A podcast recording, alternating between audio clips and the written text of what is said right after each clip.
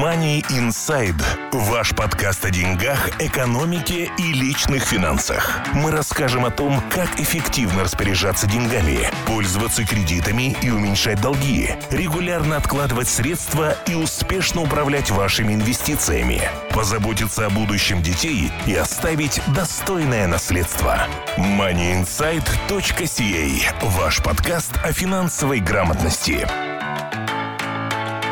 Здравствуйте, уважаемые слушатели подкаста Money Insight, вашего подкаста о деньгах, экономике и личных финансах. Мы продолжаем серию подкастов о страховании в Канаде. Э, в предыдущих двух мы говорили о страховках жизни, разных типах. Мы обсудили страховку жизни, э, которая называется Term Life Insurance или временная. Также мы говорили о постоянных видах страховки. В прошлом подкасте мы обсуждали Whole Life Insurance – а в этом подкасте мы обсудим, что такое Universal Life. Страховка – это тоже э, вид постоянной страховки жизни. Money Insight – ваш подкаст о финансовой грамотности. Я напоминаю, что вы всегда можете послушать наши подкасты на сайте moneyinsight.ca или можно послушать их в iTunes на ваших устройствах Apple. Money Insight. В студии находимся мы, Глеб Кобец и Артем Бычков. Добрый день. И сегодняшний подкаст мы начнем с того, что э, я задам традиционный вопрос. Что такое Universal Life и зачем она нужна? Universal Life – это страховка, которую вы делаете до конца жизни, у которой так же, как и у Whole Life, есть страховка жизни и есть инвестиционная часть, в которую можно добавлять деньги. Хорошо. А в чем принципиальное отличие от э, Whole Life или от э, Term Life? Принципиальное отличие между временной страховкой и постоянной то, что Universal Life, она будет до конца жизни. Э, то есть, когда бы это ни случилось, ваши наследники получат деньги. Разница между Whole Life и Universal Life заключается, там есть очень много различий. И одно из различий заключается в том, что в инвестиционную часть вы сами докладываете деньги. То есть, если вы помните предыдущий подкаст о Whole Life, в инвестиционную часть деньги попадают от страховой компании, вы в этом никак не участвуете, вы просто платите одну и ту же сумму каждый месяц или каждый год. Э, в Universal Life это не так. Если вы, предположим, сделали страховку на, как пример, 100 тысяч, э, стоит она 50 долларов в месяц, и если вы умрете, то ваши наследники и через 5, и через 10, и через 28 лет получат, скорее всего, 100 тысяч. То есть там не будет э, сумма больше. Но если вы платите не 50 долларов, а, предположим, 60 долларов в месяц, то разница, то есть 10 долларов, будет уходить в инвестиционную часть, где вы можете эти деньги инвестировать, и в случае смерти ваши наследники получат и сумму страховки, то есть 100 тысяч, и то, что накопилось в инвестиционной части. А почему она вообще называется Universal Life? Universal Life она называется, потому что э, ее склепали с очень многими условиями, и, и там очень много опций. То есть, например, инвестиционную часть можно добавлять, можно отменять, можно вытаскивать, можно изменять платеж – можно менять инвестиции. То есть там очень много, э, куча всего, и ее просто назвали Universal, потому что она какая-то уникальная, универсальная, типа на все случаи жизни. Понятное дело, что не существует продуктов на все случаи жизни, но ее так назвали, потому что посчитали, что она более э, интересная, чем Whole Life, где человек не принимает никакие решения. То есть то, что выбрал при заключении контракта, то и будет, и то и получит. Э, в Universal Life много чего можно изменять по ходу дела. Первоначально, когда Universal Life была придумана, э, очень много людей стали ее покупать, но на данный момент, предположим, э, Universal Life покупают меньше, чем Whole Life. Одна из причин, потому что одна из причин заключается в том, что поскольку человек сам решает, какие инвестиции там сделать, очень много людей потеряло деньги в кризис 2000 года, 2008 года, и люди решили, что не хочу я принимать эти решения, пускай за меня это принимает страховая компания, и, соответственно, из-за этого люди покупают э, Whole Life, где решение принимается страховой компанией. В Universal Life также недостаток заключается в том, что не так много народу платят больше, чем они должны для страховки жизни. То есть предыдущим примером, если человек Э, у человеку сказали платить 50 долларов, то немного людей будут увеличивать и платить больше, чтобы были инвестиции. То есть получается, что опция есть, но мало кто ей пользуется. Окей, а Ну вот из названия даже следует, что это какой-то универсальный продукт, который якобы должен подходить многим, как ты уже сказал. А, но тем не менее, в чем заключается особенность? Почему а, этот продукт, он выделяется из других? И есть ли какие-то риски? Или, скажем, а, есть ли какой-то профиль клиента такой особенный, для, которых, э, для которого э, эта страховка будет наиболее подходящей? Я думаю, Э, понятное дело, что всегда есть исключения, но я думаю, что этот, эта страховка наиболее оптимальный вариант для людей, у которых есть бизнес. Почему? Потому что, во-первых, эту страховку, так же, как и все остальные, можно сделать через бизнес. То есть бизнес будет оплачивать страховку жизни. Но я бы порекомендовал эту страховку делать лично человеку, у кого есть бизнес. И когда у человека появляются лишние деньги, а у бизнес людей, это, в принципе, не редкость, эти деньги можно инвестировать внутри этой страховки. Преимущество заключается в том, что если этот человек купил страховку сам, а не через бизнес, тогда деньги, которые человек проинвестировал через эту страховку, они спрятаны от кредиторов. Э, это огромное преимущество. Кстати, CRA тоже является кредитором. Это огромное преимущество, которое в случае если человека засудили или если бизнес засудили, то эти деньги невозможно отобрать. Понятное дело, что если человек их спрятал за два часа до суда, то они точно так же подвержены отбиранию. Но если человек инвестировал многие годы и, и не было никаких предпосылок перед тем, что человека засудят, то эти деньги спрятаны. И у него эти деньги как бы есть, но в то же самое время они недоступны ни для кого другому, кроме самого человека. Там есть определенные условия, то есть должен быть обязательно должен быть записан beneficiary, неважно кто, но он должен быть, то есть это не может быть estate. Тем не менее, если эти нюансы соблюдены, то деньги спрятаны от кредиторов. Второе преимущество, огромное преимущество заключается в том, что деньги, которые лежат в этой инвестиционной части, они инвестируются без налогов. То есть пока они находятся внутри страховки, они не облагаются налогами. То есть если человек положил туда 10 долларов, и у него эти 10 долларов выросли до 11, он поменял инвестицию, то никаких налогов нету. Налоги возникают только тогда, когда человек решил при своей собственной жизни вытащить эти деньги из инвестиционной части. То есть если человек платил 50 долларов в месяц и решил платить 60, 10 стало уходить на инвестицию, через какое-то время там образовалась какая-то сумма денег. Теперь человек решил вытащить эти деньги. Никакой проблемы с этим нету. Он вытаскивает эти деньги и платит налог на разницу, что там накопилось. То есть если он, он положил 10 и стало 11, то надо заплатить налог на 1 доллар на 10 долларов, которые было первоначально положено, налогов нету, потому что они и так уже после налогов. То есть первое преимущество этой страховки для э, бизнес-оунерс заключается в том, что она прячет деньги от кредиторов. Второе преимущество заключается в том, что деньги там э, не налогооблагаемые. Они также не налогооблагаемые, если они переходят по наследству следующему поколению. То есть, если человек умер, и наследники получили 100 тысяч первоначальной страховки и инвестиционную часть, то на инвестиционную часть налогов не будет, потому что это уже перешло как страховой полис, а, как вы знаете, на страховке жизни э, налогов нету. Ну, звучит очень привлекательно. А, и ты рассказал о преимуществах. А какие есть недостатки или риски? Недостатки, понятное дело, как всегда, недостаток – это первый недостаток – это цена. Это страховка дороже, чем временная, э, тоже в разы дороже. Обычно она дешевле, чем Whole Life, но все равно она не дешевая.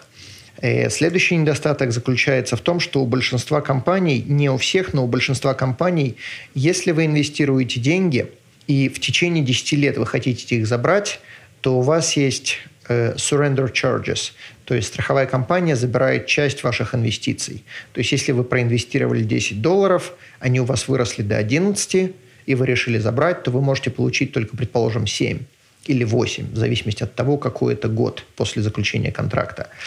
Э, есть некоторые страховые компании, которые позволяют забрать деньги сразу, но тогда страховка стоит дороже – у большинства компаний, если вы забираете в течение 10 лет, то вы платите э, определенный, как бы, определенную часть страховой компании обратно. Следующие недостатки в отличие от э, Whole Life, например, если мы сравниваем с Whole Life, заключается в том, что вы решаете, куда инвестировать. То есть у всех страховых компаний, которые предоставляют Universal Life, есть опции, куда инвестировать деньги. И если вы выбрали неправильную инвестицию, инвестиция упала, то, соответственно, инвестиционной части у вас стало меньше. То есть у вас никогда не будет такого, что у вас страховки станет меньше, чем первоначальная сумма. То есть если вы сделали страховку на 100 тысяч, то 100 тысяч вы получите. Но может быть, что инвестиционной части у вас будет меньше, чем вы вложили.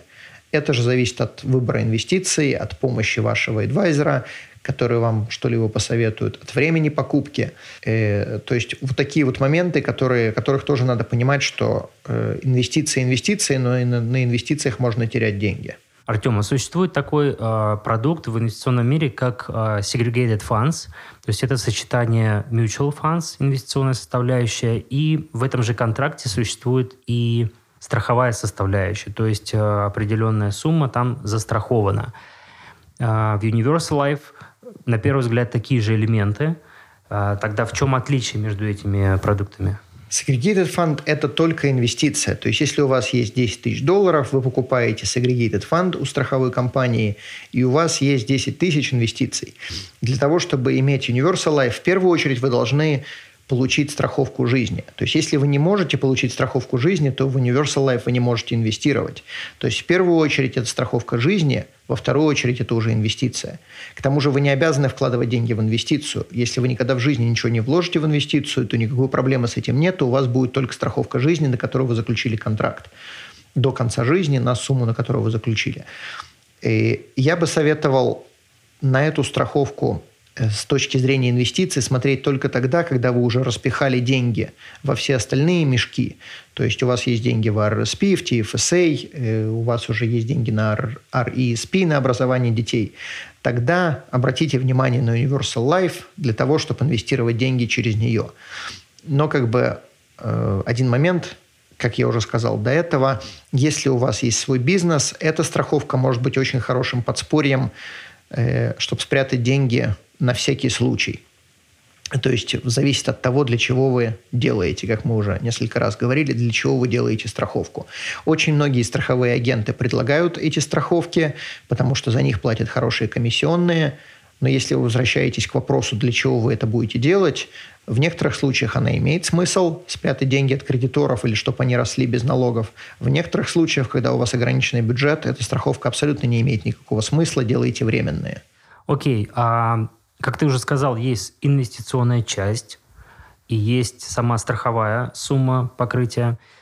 А есть ли какой-то лимит, сколько можно вкладывать в инвестиционную часть? Предположим, у человека есть миллион долларов, может ли он сразу весь миллион запихнуть в инвестиционную часть и таким образом а, защитить эти деньги? Инвестиционная часть очень сильно зависит от возраста человека и очень сильно зависит от суммы покрытия.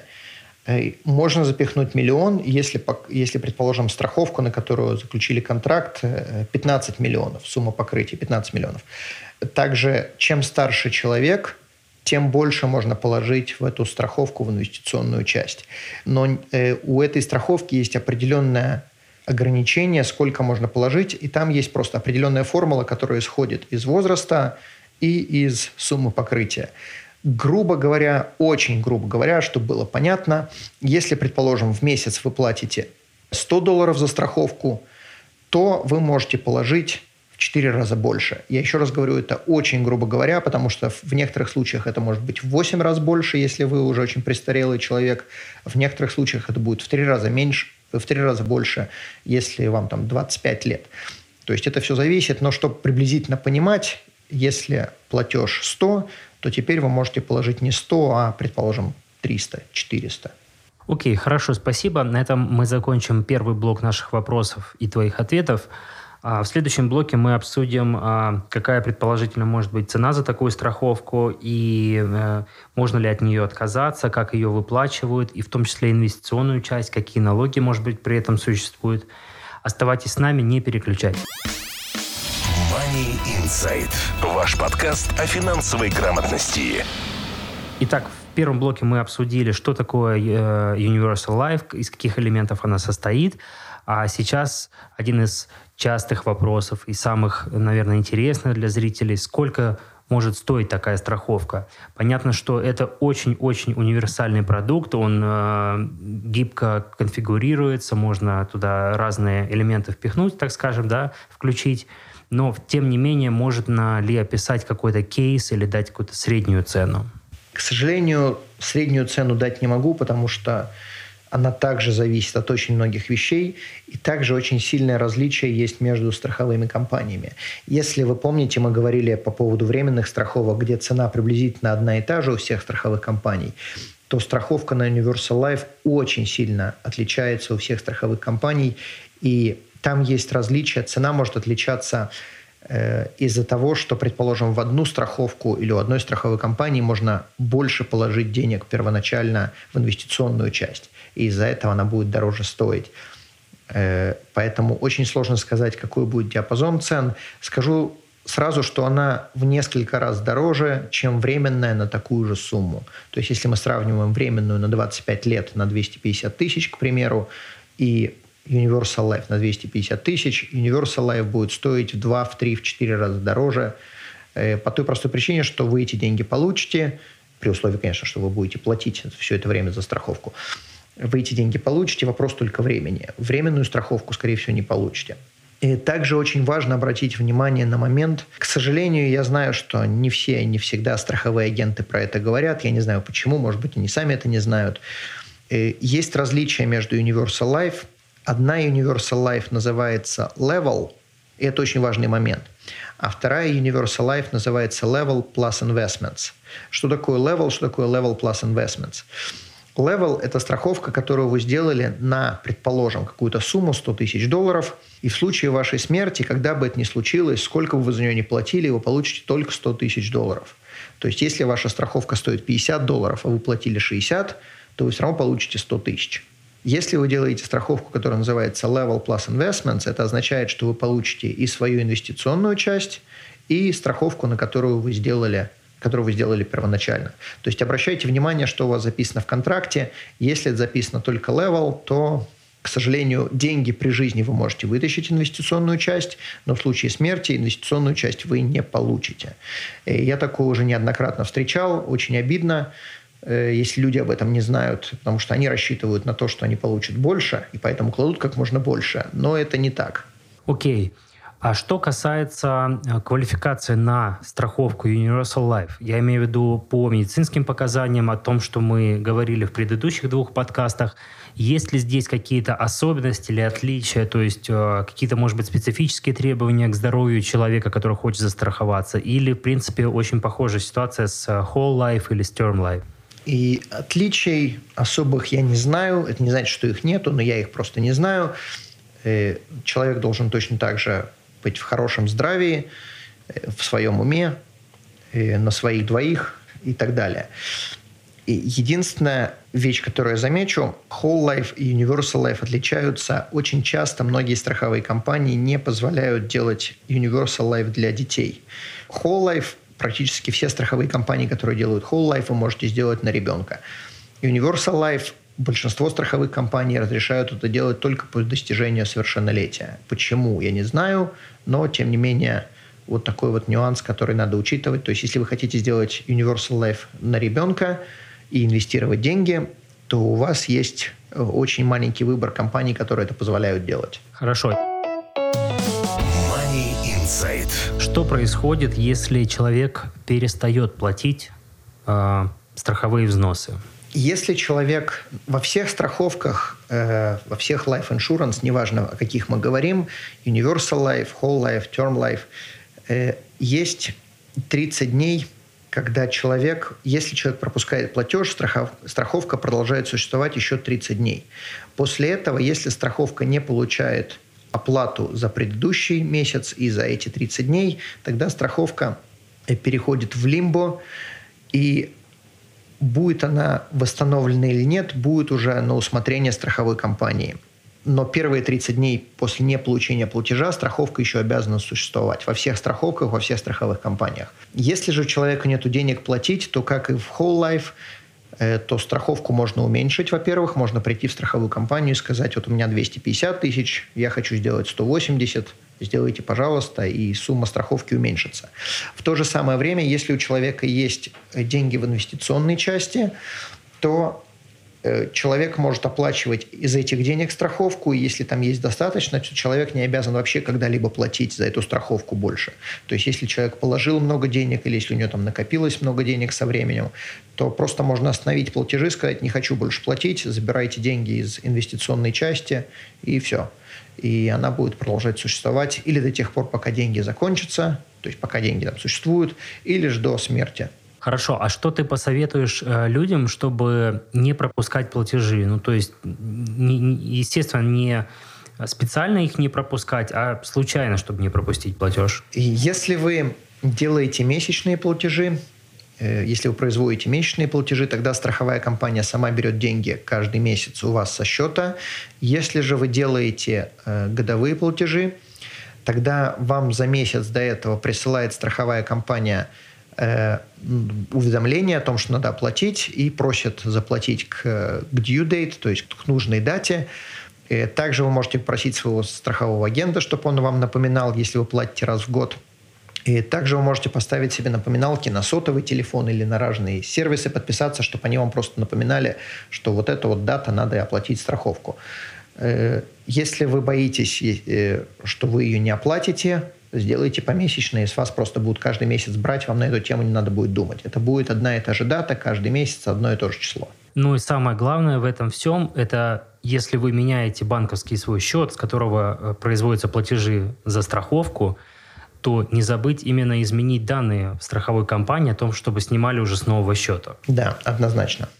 Хорошо. Money Insight. У меня будет, наверное, два последних вопроса. Э, первый – это что касается налогов, когда человек э, забирает страховку, инвестиционную часть забирает из Universal Life, или когда она выплачивается наследникам, есть ли какие-то налоги? Налоги есть, если человек забрал инвестиционную часть, и у него деньги выросли. То есть, предположим, он клал 10 долларов – стало 11 долларов, и человек решил забрать 11 долларов. Налог будет на 1 доллар, и налог будет точно такой же, как на зарплату. То есть там нету capital gain, там нету dividends, там самый обычный, э, можно назвать это interest, то есть э, стопроцентно облагаемый налог. Если же человек умер, и наследники получают инвестиционную часть, то налогов нету. Вне зависимости, кто это получает, это может получить э, наследники, это может получить какая-то благотворительная организация, налогов никто не платит. Хорошо, ну мой вопрос, ты уже на него ответил. То есть эту страховку могут получить наследники, те, кто записаны в страховой полис. Да, записать можно кого угодно. Я как бы замечу, что эту страховку, ну и как Whole Life тоже, можно сделать от бизнеса. То есть бизнес будет владелец, э, владелец бизнеса будет застрахованным человеком. В случае смерти э, владельца бизнеса бизнес получает деньги. Тогда там будут немного другие правила. Они я их не хочу описывать, чтобы не усложнять ситуацию. Если же у вас такая ситуация, и вы хотите сделать страховку от своего бизнеса и застраховать себя, тогда или свяжитесь с нами, и мы как бы сделаем отдельный подкаст на эту тему, или свяжитесь со своим страховым агентом, чтобы вам объяснил. Там будут другие критерии, там могут быть налоги, и там будут определенные правила, которые не подпадают под то, что мы описали в этом подкасте. Хорошо, большое спасибо. А, уважаемые слушатели, мы в последних трех подкастах, включая этот, осветили а, тему страховок, которые называются Permanent Life Insurance, то есть они постоянные. Если у вас еще остались вопросы, а, пожалуйста, задавайте их в комментариях под этим подкастом или в группе «Финансы с Артемом» в Фейсбуке. Также мы напоминаем, что вы можете слушать наши подкасты в iTunes, если у вас есть устройство Apple – мы будем очень благодарны, если вы напишите какой-то отзыв, комментарий в iTunes и оцените, поставите какой-то рейтинг нашим подкастам. Это нам поможет очень сильно э, улучшить наши подкасты и сделать их более популярными. Большое спасибо, что слушаете наши подкасты. Всего хорошего и успехов в деньгах. Спасибо. И какой рейтинг поставить, я думаю, вы догадались. Спасибо, до свидания. Money Inside. Ваш подкаст о деньгах, экономике и личных финансах. Мы расскажем о том, как эффективно распоряжаться деньгами, пользоваться кредитами и уменьшать долги, регулярно откладывать средства и успешно управлять вашими инвестициями, позаботиться о будущем детей и оставить достойное наследство. moneyinsight.ca. Ваш подкаст о финансовой грамотности.